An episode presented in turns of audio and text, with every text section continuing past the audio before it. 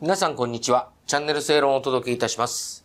本日はですね、えー、雑誌正論、あの、月刊正論の9月号から、皇室は異例の旅をなぜ続けるのかという、あの、武田恒康さん、作家のですね、えー、それからノンフィクション作家のお早坂隆さんと、定談ですね。定談をなさった、えー、一般社団法人日本令和研究所理事長の三尾木咲さん。はい。お招きいたしました。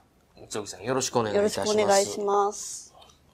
でも三尾さんとも付き合いも長いですからね。そうですね。ええ長いですね。ありがとうございます。あの、月刊正論ではですね、あの、まあ、8月になるとというか、まあ、これ9月号ですけれども、8月発売の、あの、9月号で、まあ、例年、まあ、戦争を振り返ったりっていう、まあ、別に8月号に限らないんですけどね、うちは割と力を入れてまいりましたけども、とりわけ8月発売の号では、まあ、取り上げるということが多いんですけど、今年はその皇室の、はいいわゆる異例の問題、異例のお旅について考えようということで、えー、定談を行いました。あの、ありがとうございます。いえいえこちらこそどうでしたか？そうですね。あの、改めて皇室の異例の旅っていうのを考えるきっかけになりましたし、うん意外とこの異例の漁政っていうのが多く読まれてるなということをうん感じました。はい。あのー今年の8月15日っていうのは、三尾さんどこで過ごされたんですか？あの、今年の8月15日は広島で講演が入っていまして、はいはいでそこで皇室の異例という話を、まさにこれですね。これ、まさにこの話をししてまいりました。はいはいはいはい。あ私ね、この定談をやってやっぱり再発見っていうかね、はい。改めてっていうか、まあやっぱりその漁政っていうのが、まあはい。この定談の中にもいくつも散りばめられてるわけです。武田先生も、あの、そうだし、それから三尾さんからもね、はい。あの、いくつか重要な漁政っていうものを、まあ、紹介していただいてるんですけども、その漁政の良さとか、漁政の意味っていうものを改めてなんか再認識させられるっていうんですかね。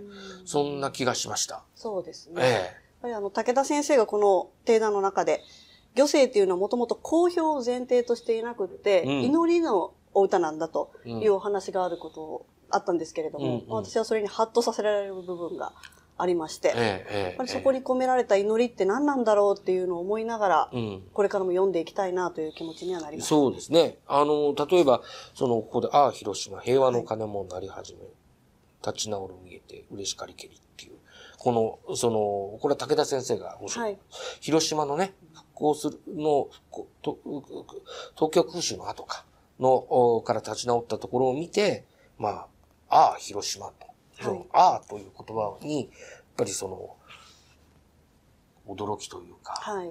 嬉しさというか、いろんなその思いがこう凝縮されているんだということですよね。はいそれからもう一つは、その、お沖縄。はい、沖縄ですね。よくその、沖縄の方と話をされてるとね、はい。その昭和天皇が、その、私はその皇室に対して理解もしていると。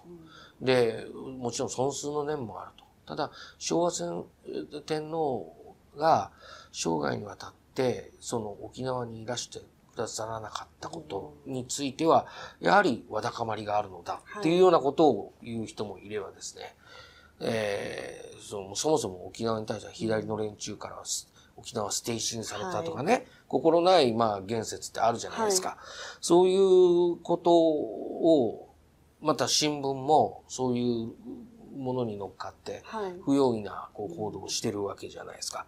そういう中でその、今回この定談の中で、これも武田先生ですが、はい思わざる病となりぬ沖縄を訪ねた形さも務めありしようはい。という、まあ、漁船を紹介してると。つまり、その、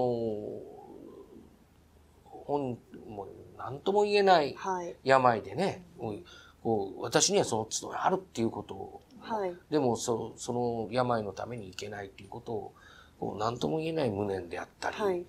えー悔しさって言えるのかな。まあそういうことをきちんと虚勢に残されてるっていうことを、まあ、みんな噛み締めてるだろうかっていう、そういうことですよね、要そうは。ですね。うん。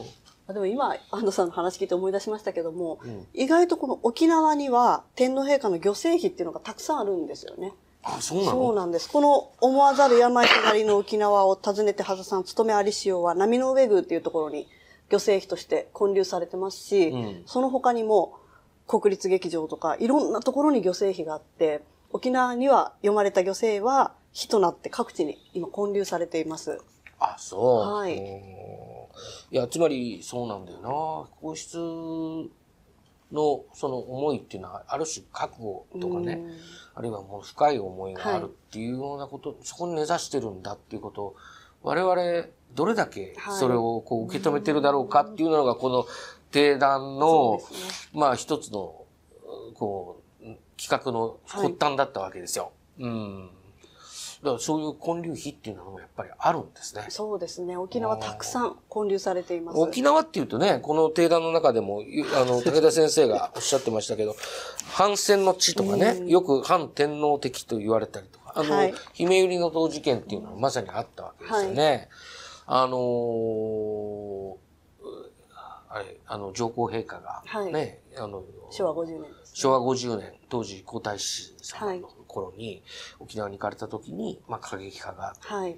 あれ、火炎瓶でしたよね。火炎瓶ですね。はいはいはいはい。で、その後の、あのー沖縄に行かれて、糸満でしたかね。はいそれ、あの、三木さん行かれてるわけです。そうですね。はいはい。あの、火炎瓶投げられる前にも、その道中で病院の3階から鉄パイプ投げられたりしているので、はい本当にあの、まあ、陛下は石くらい投げられても良いから、県民の心の中に入っていきたいとおっしゃられてるんですけども、うんやっぱりその過激派が鉄パイプの切れ端を投げたりとか、うん火炎瓶を投げたりとか、まあそういうことがあって、沖縄の人とか過激派は、スケジュールを変更して、うん東京に飛んで帰るだろうと。そして二度と沖縄には来ないだろうとうんいうふうに思ってやったわけですね。うん。ところが、そのままスケジュールを変更されることなく、南部に行かれて、で、この途中に歌があるんですけども、井戸に行かれてですね、うん。えー戦いに幾多の命を奪いたる井戸への道に木々生い茂るという歌をはい。読まれてるんですけれども、まあ直前に過激派が、姫売りの豪に一週間も潜んでたっていう危険な状況がある中で、草が生い茂るマブリの井戸に行くなんて危険だと思うんですけども、それでも行きたいというふうにご希望されて、井戸に行かれて、で、私も実際そこ取材に行くと、ほとんど人も通らないし、そこでお参りしてる人を見たこともないんですけれども。ましてその戦地の状況では、あそこはもうその水を汲みに行くのに、はい。命がけで、そうですね。その、要するに豪の中で10人ほどの決死隊が、はい。あの、組まれて、で要するに10人で行って、ちょっとでも人影があるとバーンと撃たれるわけでしょ、その中をかいくぐって、まあ、一人二人と戻ってきて、その人たちが命の水をこう、はい。か枯らさずにやってたってことですよね。水汲むために決したいですからね。その歩みを、陛下ご自身がはい。こう重ね合わせるように、その、中に生い茂るっていうふうに思うとね、はい。その、まさにその石くらい投げられても良いからっていうのは、ね、はい。その当時、その、命がけで水を汲みに行った人の気持ちをなんか、なぞってるかのように、まあ思えてきて、なんかすごくその、この戦いに幾多の命を奪いたる井戸への道に、木々生い茂るっていうのは、はい。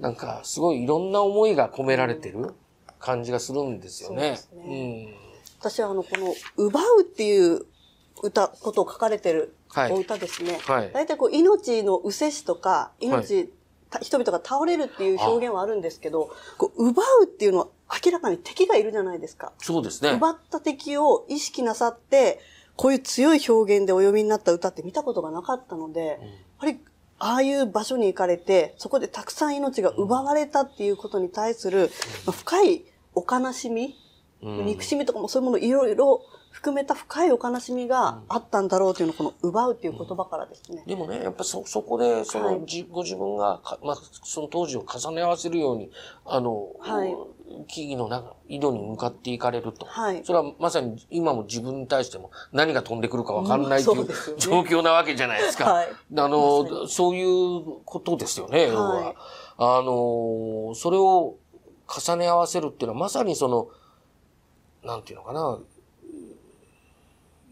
心を寄せるというかね、はい。その当時の心を寄せる営みそのものであり、はい。もちろん祈りっていうね、ことになるんだろうけど、はい。祈りっていうのはなん、なぜやるのかっていう、まあ、慰霊の旅をなぜ続けるのかっていうことについては、あの、三木さんどういうふうにこう、思ってますか？あの、平成9年ぐらいに上皇后陛下が、海久川の伊勢を知らず姿なきあまたの御霊国守る蘭っていうお歌をお読みになってるんですね。うんうん。でそれは海か陸かどこかわからないけれども、うん。亡くなった人たちが今は御霊となって国を守ってくださってるっていうお歌があって、うん。やっぱりそれを見るとそういう御霊という存在を今も感じてらして、それに対して祈りを捧げていかれる。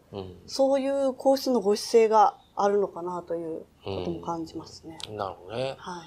ぱり、そういう、まあ、今生きてる人たちだけではなくて、はいずっと脈々と、はい。こう続いてる、まあ、はい命の営みっていうかね、まあ、その、国のために、その、そういう、自分の命の灯火を、はい。ね、こう投げ出した人っていうのもいるわけだけども、その人たちにこう、少しでも寄り添ううんっていうことを、まあ、平凡な言葉に言うと忘れないっていうことになっちゃうんでしょうけれど、はい。あの、そういう営みをずっと枯らさずに来てると。はい。あの、いうことですよね。確か、その、平成、これ何年だったかな？えっと、戦後50年の時に、はいあの、要するに細川政権がはいできた時ですかね。はあの、国の、その、戦争についてね、はい。要するに、あれは侵略戦争だと、はい政府が言い出すわけでしょそうです。はい。うん、政府が言い出すわけですよ。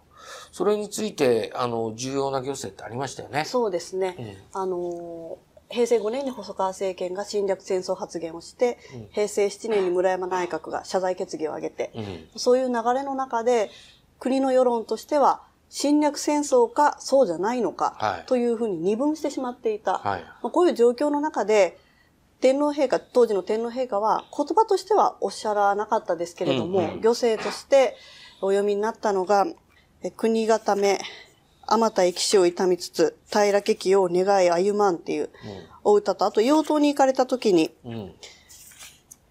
刀国、聖魂を込め戦いし人今だ、島に眠りて、えーあ地下に眠りて島は悲しきですね。うん。はいはい。結局その侵略者かどうかじゃなくって国のために戦った人、うん聖魂を込めて戦った人、そういう人たちなんだっていうことを陛下がお歌を通して規定されていく。この意味大きいんだよね。大きいと思いますねそうですよ、本当に。はいうん。あの、漁政っていうものはそういういろんなことをやっぱりこう、物語ってるはい。貴重なね、ものですから、はいぜひ皆さんも一度こう、あの、手に取って、はい向き合ってみたらどうかなというふうに思ったはい提案でした。はいえ本日はどうもありがとうごあざいますりがとうご。ざいました。